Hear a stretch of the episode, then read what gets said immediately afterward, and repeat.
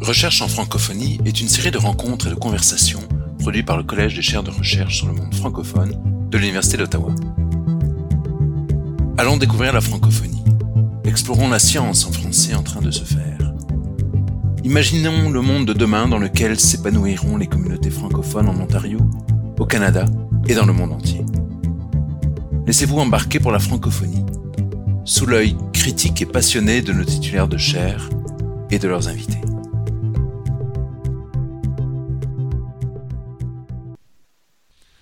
Cette série de balados est produite par le Collège des chaires de recherche sur le monde francophone de l'Université d'Ottawa.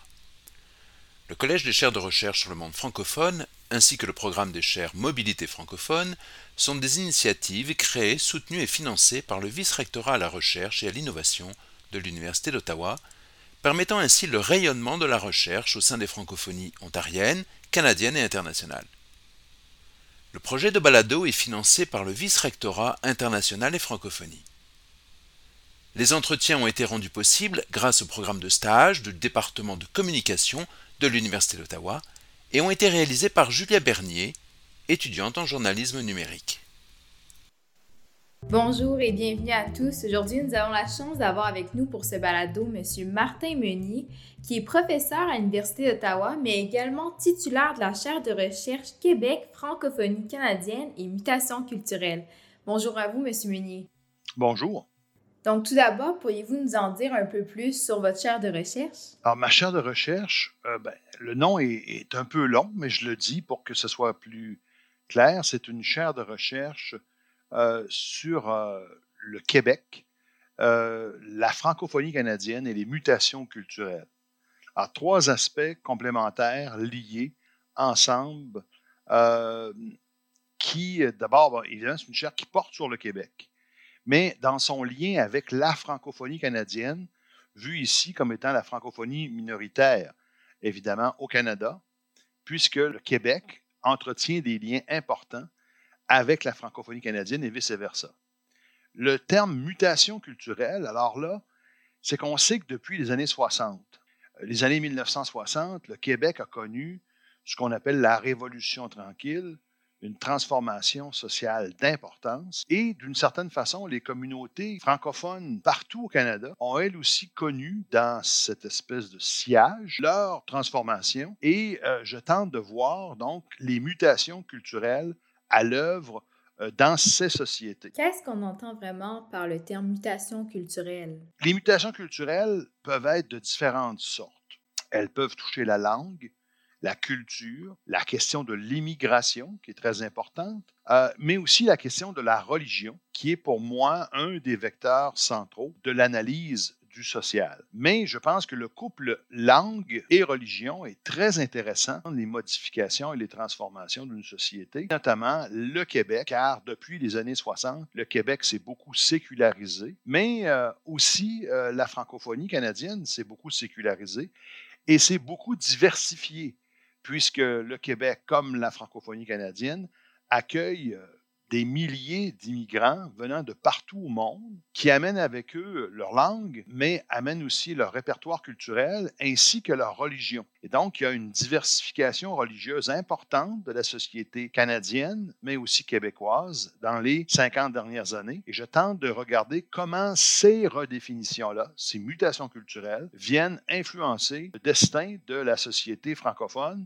au Canada, mais aussi au Québec. Donc, je voulais savoir, dans le cadre de votre chaire, quelle a été la recherche qui vous a le plus passionné?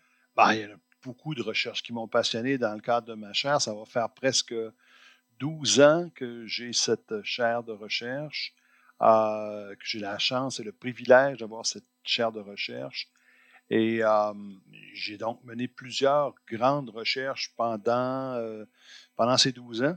Une de celles-là, qui est peut-être la, plus importante, c'est celle que j'ai menée sur euh, euh, le catholicisme au Québec et au Canada, où j'ai tenté de voir au fond quel était l'état de la religiosité chez les catholiques euh, canadiens, français et québécois, et aussi des catholiques canadiens anglais, de, je dirais, des années 1960 à nos jours. J'ai tenté de comprendre comment, au fond, depuis 40 ans, 50 ans euh, maintenant, s'était déployé le rapport que les Canadiens, Québécois avaient au catholicisme.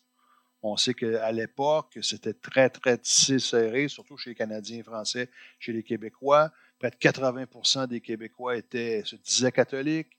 Dans les années 60, près de 80% des Québécois allaient à la messe à toutes les semaines. Euh, c'est incroyable quand on y pense aujourd'hui, alors qu'aujourd'hui, presque, ce chiffre-là, peut-être 10% des Québécois vont à la messe toutes les semaines. Peut-être 20-25% des Québécois et Québécoises vont euh, une fois par mois. Euh, peut-être 40 ou 50% des gens y vont une fois, une fois par année. Donc, là, on voit que le rapport à la religion a changé beaucoup. et j'ai voulu donc au fond, mettre des chiffres, euh, analyser l'ensemble des indicateurs de religiosité qui étaient disponibles. Et comment avez-vous fait pour justement recueillir toutes ces informations-là? Une équipe de recherche d'étudiants et d'étudiantes, on est une dizaine d'étudiants et étudiantes, à colliger l'ensemble des données disponibles dans les 64 euh, diocèses canadiens. Euh, et on a fait ça pendant près de trois ou quatre ans, cette collégation-là de données pour avoir une vision statistique sur plusieurs années, sur 40, 50 ans, et d'avoir un portrait global du rapport euh, des Québécois et Québécoises, des Canadiens et Canadiennes euh, au catholicisme et à la pratique euh, du catholicisme. Ça va chercher des, des, indicateurs qui vont, bien sûr, on parle de l'appartenance religieuse, on parle de la pratique, on parle de, des taux de baptême, on parle des taux de mariage, on parle des taux de funérailles, on parle des, indicateurs comme euh, la confirmation, euh, la profession de foi, tout ça, en fait, tous les indicateurs qu'il peut y avoir, toutes les statistiques que compile l'Église catholique, on a tenté de mettre ça dans une, grosse banque de données. Et on a, analysé ça pendant plusieurs années pour avoir le portrait de cette, euh, de cette société-là dans son rapport au catholicisme. Très intéressant, mais qu'est-ce qui vous a marqué le plus en ce qui concerne la transformation de la pratique religieuse? Écoutez, ça, c'est ce qui m'a marqué le plus. Je me souviens que lorsque j'ai commençais à faire la compilation des statistiques, j'aurais parié ma maison que, grosso modo, à partir des années 2000, les indicateurs de religiosité allaient tomber complètement. Je savais que, bon, les gens pratiquaient, allaient plus beaucoup à la messe. J'avais cette, capacité de sentir ça, de voir ça, sans même connaître tous les chiffres. Il ne fallait pas être devin pour ça, ni même sociologue des religions. Mais les autres indicateurs, mettons, comme par exemple euh, le taux de baptême, je pensais qu'il n'y a plus personne qui se faisait baptiser au Québec, ou pratiquement. J'exagère en disant plus personne, mais je pensais que c'était rendu, euh, on va dire, marginal, 20-25% Telle ne fut pas ma surprise qu'en 2001, on s'est aperçu qu'il y avait 70% des enfants, 75% même, des enfants qui étaient nés cette année-là, qui avaient été baptisés au Québec. Là, je me dis, wow! Euh, c'était pour moi quelque chose d'énorme de constater que même au détour des années 2000, près de trois enfants sur quatre qui naissaient au Québec étaient encore baptisés, malgré le fait que justement euh, le rapport des Québécois et Québécoises euh, face à la religion catholique était assez distendu, le rapport était un peu froid, les gens participaient peu avait une critique très forte de l'Église catholique, notamment du cléricalisme, euh, évidemment tout ce qui a rapport à la question des prêtres pédophiles ou encore ce qui a rapport plus récemment avec la question des écoles résidentielles. Tout ça ne euh, fait pas une belle jambe au catholicisme. Et j'étais donc très surpris de constater que encore, malgré tout, euh, trois enfants sur quatre qui naissaient en 2000, autour de 2000 ans, étaient baptisés. Aujourd'hui, ce chiffre a beaucoup baissé dans les 20 dernières années on est presque rendu à 35% 40 parce que de, des, enfants qui naissent qui sont baptisés. Euh, donc, on voit que ça a baissé euh, quand même assez rapidement euh, dans les dernières années et pour cause. Mais ça reste que malgré tout, ce que je me suis aperçu, c'est peut-être le grand résultat de recherche que j'ai eu, c'est qu'au fond, la sécularisation de la société québécoise et canadienne, on avait pensé très, très dans les années 60, 70, on se disait, à partir de 1960, 70, avec la Révolution tranquille, on est sorti de la Grande Noirceur pour aller dans la Révolution tranquille, il y aurait eu une sécularisation de la société québécoise, une laïcisation de la société québécoise. Tout ça était vrai, mais on s'est aperçu que, sociologiquement, c'est beaucoup plus tardif que le rapport à la religion a commencé à s'effriter. c'est-à-dire plutôt vers l'an 2000 que vers les années 60. Et donc, le Québec qui est encore aujourd'hui travaillé. Pensons à la loi 21, pensons au rapport un peu amour-haine que les Québécois ont par rapport à la religion, catholique ou autre, hein, parce que le rapport à la religion dépasse la question du catholicisme, l'espèce de timidité que plusieurs Québécois, Québécoises ont par rapport à l'islam. Timidité, c'est un, euphémisme. Euh, certains euh, sont critiques face à l'islam. Tout ça, représente peut-être un, moment pour montrer qu'on est resté dans un univers finalement assez travaillé par l'imaginaire catholique. On était dans ce qu'on a appelé, euh, dans les travaux de recherche, dans un catholicisme culturel. Ce catholicisme culturel-là aurait plus fortement marqué la société qu'on l'eût cru au départ. Donc, diriez-vous qu'aujourd'hui, en 2022, on est un peu justement influencé par le régime du catholicisme qui avait été instauré euh, à l'époque. Qu'aujourd'hui, dans les années 2000-2020, comme aujourd'hui, on est en train de... On a, on a hérité d'une situation qui n'est peut-être pas tout à fait réglée dans le rapport que, que les Québécois et Québécoises et les Canadiens et Canadiennes ont face à la religion. Et c'est pas pour rien qu'en ce moment, ben, il y a encore des procès critiques assez importants qui se font chez les Québécois et Québécoises eux-mêmes par rapport à l'Église et qui a une transformation encore timide, mais qui est en train de se faire du catholicisme euh, au Québec et au Canada. Mais selon vous, quel a été vraiment l'élément déclencheur euh, du désintérêt progressif envers la religion chez les Québécois? C'est difficile d'isoler un facteur, un seul. Pour moi, je pense que c'est plutôt un, processus qui s'est enclenché depuis peut-être, là, on parlait des années 60 tout à l'heure, mais progressivement, euh, on sent qu'il y a eu une déliaison une exculturation, c'est le terme qu'on peut dire au plan sociologique, c'est-à-dire une déliaison du lien privilégié qu'il y avait entre le, catholicisme québécois et la culture euh, de la société québécoise. Tranquillement, c'est comme si les deux s'étaient désarrimés l'un de l'autre. Ça s'est fait par divers facteurs. Un des facteurs très importants qui est souvent peu ou pas pris en compte, c'est la question de l'école.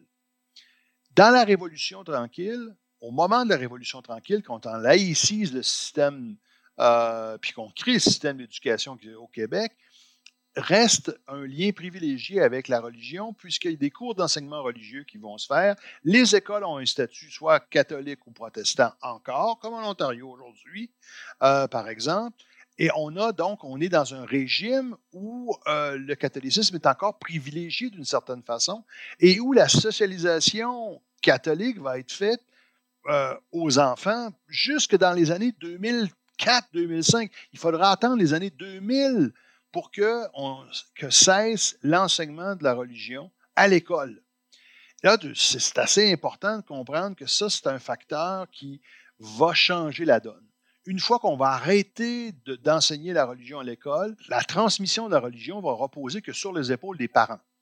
Les sondages nous montrent à voir que même chez les catholiques, les gens qui se disent catholiques, quand on leur demande quelle est votre religion, ils disent ben, je, suis de religion catholique.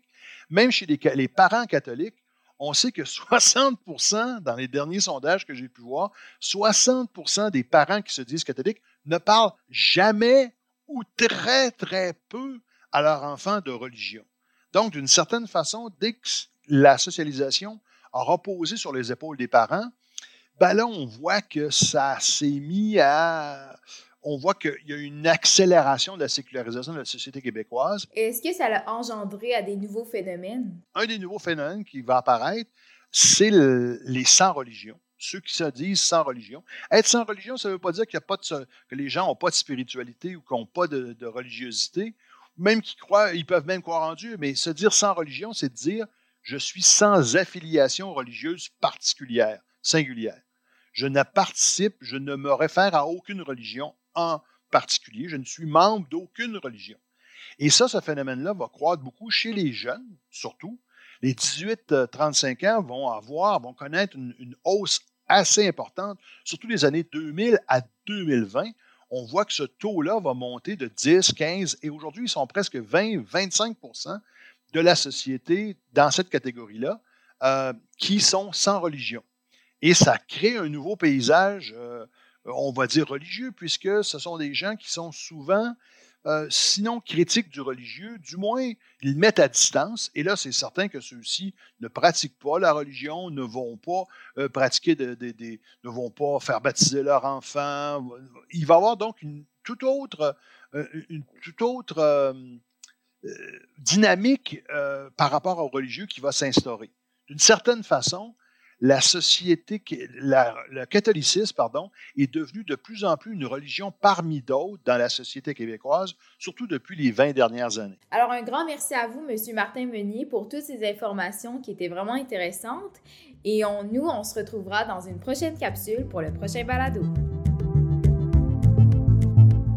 Le Collège des chaires recevait aujourd'hui le professeur Martin Meunier, titulaire de la chaire de recherche Québec, francophonie canadienne et mutation culturelle. L'entrevue a été réalisée par Julia Bernier. Vous pouvez retrouver nos balados et toutes nos activités sur notre site internet et en nous suivant sur nos réseaux sociaux.